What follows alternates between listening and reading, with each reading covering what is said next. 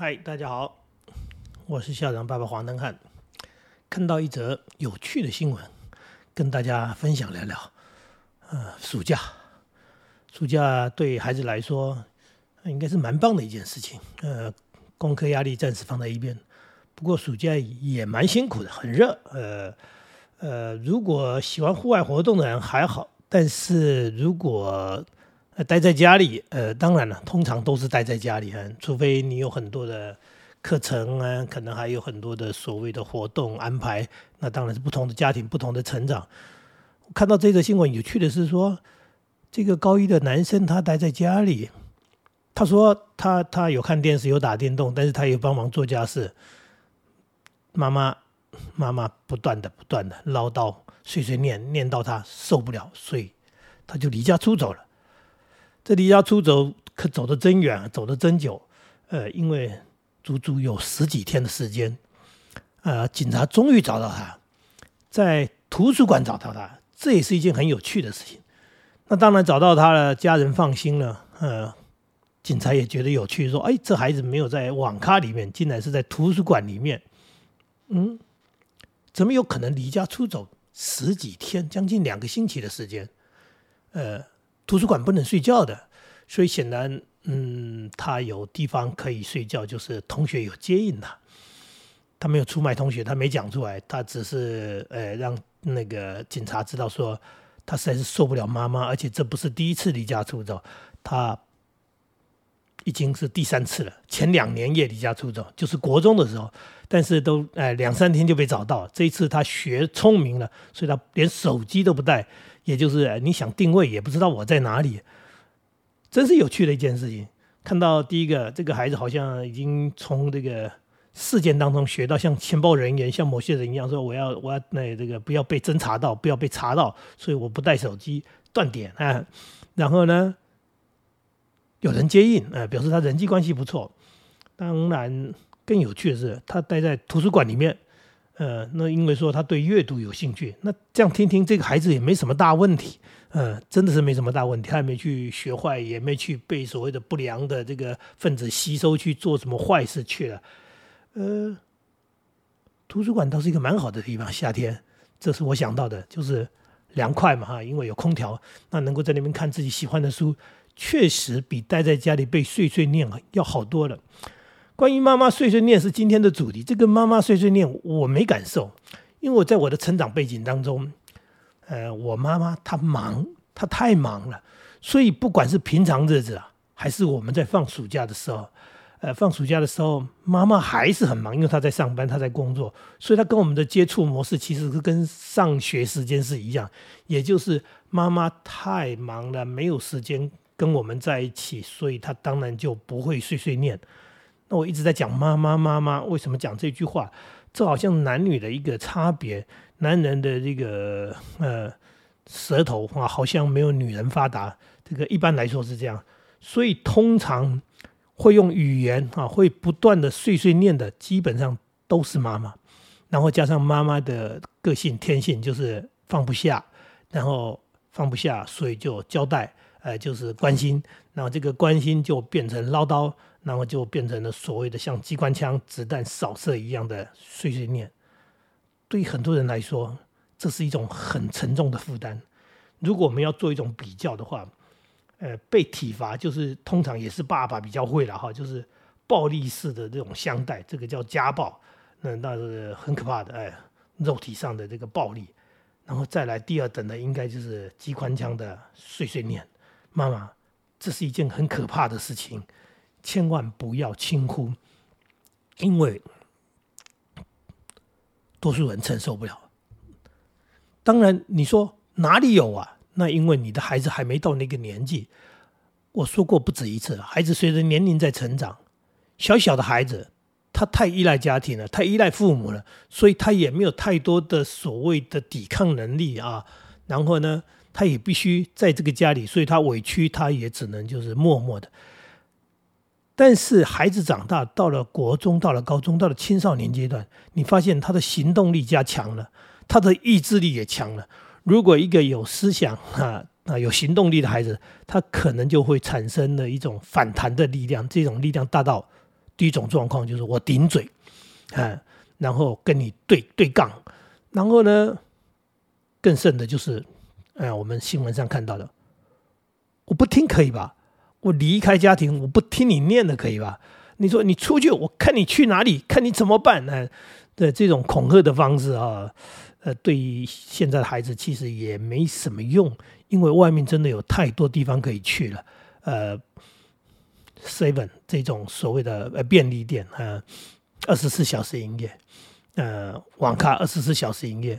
那如果他带点钱，呃，他真的要离家出走，他有好多地方可以去。那今天这一则新闻，这个孩子是比较特别的，他竟然去图书馆。那这个图书馆又让我想到了我自己的童年。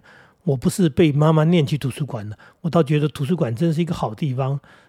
尤其漫长的暑假，没有功课的压力。如果你有很多好看的书，你喜欢看的书可以陪伴你，那真是一种享受。那图书馆最主要是不花钱，嗯，去借书不花钱，里面的座位不花钱，所以喜欢阅读的孩子，如果让他泡在图书馆，对他来说是如鱼得水啊。呃，可能因此还获得许多，就是说我不但不用让你碎碎念。我反而在这个享受我的阅读的开心，那不只是开心而已，因为阅读是默默的吸收，不知不觉吸收了很多很多的养分进来。呃，如果是这样的话，应该说因祸得福吗？嗯，说到这里，我真的应该要再说这么一遍，就是说，妈妈们，你的爱啊，我们都了解，我们都很清楚，但是爱的方式是不是可以做一些调整？关心很好，对不对？操心啊，也是妈妈这个的本能。那把它说出来啊，把它说出来，这当然是对的，因为你你希望能够引导孩子或者纠正孩子。但是，是不是去思考到说，你同样的事情，你不断的在说，你不断的在说，那你当然讲说，他不断的犯错，他不断的让我说，我看到当然要说，可是真的要去思考。呃，第一个是说这件事情真的有必要说、必要管吗？其实我们在教养孩子的过程当中，知道有些事情真的是小事、是琐事，它没有那么严重，不是叫你睁一只眼闭一只眼，而是说你的要求会不会过于琐碎、过于琐碎无意义啊？这是一种。第二种，就算这件事情你的要求是对的，你讲了没有用，讲了没有用。也就是你同样的方法一直没有用，那你一直讲，基本上还是没有用。你是不是思考换一个方法，换一种方式？简单说就是你没有招嘛，呃，你没有没有没有方法，所以呢，你只好一直念，一直念。那一直念，第一个是妈妈你很辛苦，那第二个是孩子他很痛苦，那这就是双方面都苦。我们能不能调整不同的方式，不用念的方式？也许用一些约定的方式，也许用一些惩罚的方式。惩罚不是体罚他，我们讲的你可以取消什么东西，你可以奖励什么东西。还有，他是不是真的是这么一个所谓漫长的暑假无事可做？这个是一个最大的问题嘛？因为平常你跟他接触的时间没那么多，暑假当中呢，他没上学了，那他一整天在家里，所以他有那么多的时间。那么多的时间当中，让你看到他，然后让你看不惯他，所以我们其实必须思考，就是说这个相处模式当中，第一个是不是你过度的敏感了？然后第二，刚刚讲的你的方法无效，然后你只能这样子碎碎念。思考一下这件事情的必要性。刚刚讲的，另外刚刚讲的是有没有其他事让他做？这孩子他说的很坦白，就是我也有做家事。他的意思是。他并不是都在那一边玩，或者躺在那边当少爷。那他觉得他平衡了，他觉得这么长的时间，那是不是可以做一些自己想要做的事情？那这就是问题所以说，我们应该跟孩子做一些沟通、了解。那暑假当中。你没有去上客服，你没去上安亲班，或者又尤其国中、高中的学生哈，那么大了，对不对？那你有没有其他的活动？也许是跟同学约了打球的活动啊，也许是参加一些营队。那除此之外，你每天在家里，如果有一天那么长的时间当中，其实啊，除了一些必要的啊，或者讲说他做了一些该做的事情，是吧？也真的应该让他有放松的时间。妈妈，我这样说你可能不能理解，那我这样。另外一种方式讲，他即使在上学也有下课时间，你知道吗？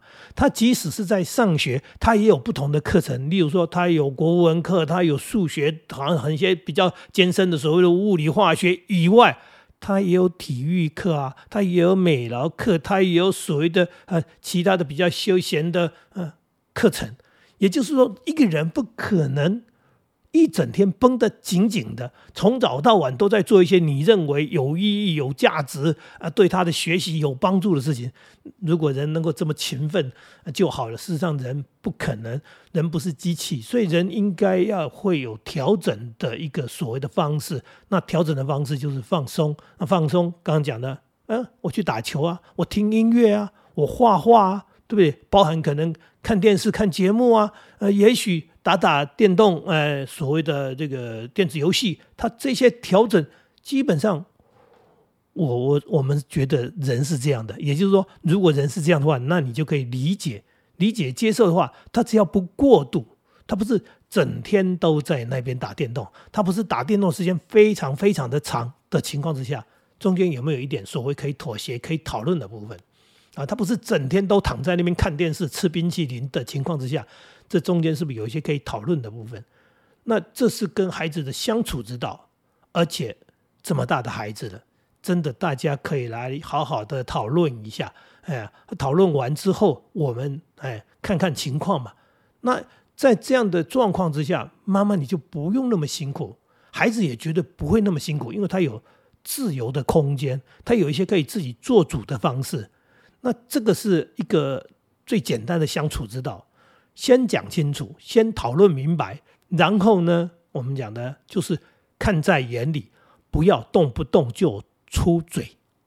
有时候有些东西也可以稍作忍耐，看情形有没有恶化。刚刚讲的是不是持续如此这个懒惰，如此的这个荒荒荒废，在那边玩个不停？那类似这样情况，如果他没有过度的情况，其实真的不用那么紧张。听起来，这个孩子愿意在图书馆看书的孩子，你觉得他真的有多么糟糕吗？所以，这样的亲子关系的破坏，往往是啊，父母亲过度的严格或者过度的紧张，就会认为说啊，你放暑假。哦，啊，你放暑假怎么那么松散？你为什么不好好读书？又回到那个要十年寒窗的那种感觉？你要苦读啊，苦读的。那孩子想说，我好不容易放暑假可以放松一下，你又说你放暑假不能放松，你应该要好好读书。类似这样的东西，当然产生冲突啊。呃，我们自己想想自己，我我是用这样的方式在养小孩，就是我常常想想自己，我有那么勤奋吗？我有那么积极吗？我努力到这种程度吗？我想想我的青少年阶段。我也是在暑假的时候想着能不能去泡泡水、我游泳啊，能不能就这样讲的说那时候没冷气可吹，但是能不能呃去跟同学聚一聚啊，或者包含这样，我可不可以看课外书，很悠闲的、放松的那。该正常的作息，我还是正常作息啦。例如说，我早上我也没睡懒觉，我还是准时的起床，并没有躺在床上连早餐都不起来吃。我很正常的在生活着，但是我不可能像上学一样，整天抱着一个课本在那边读书，对不对？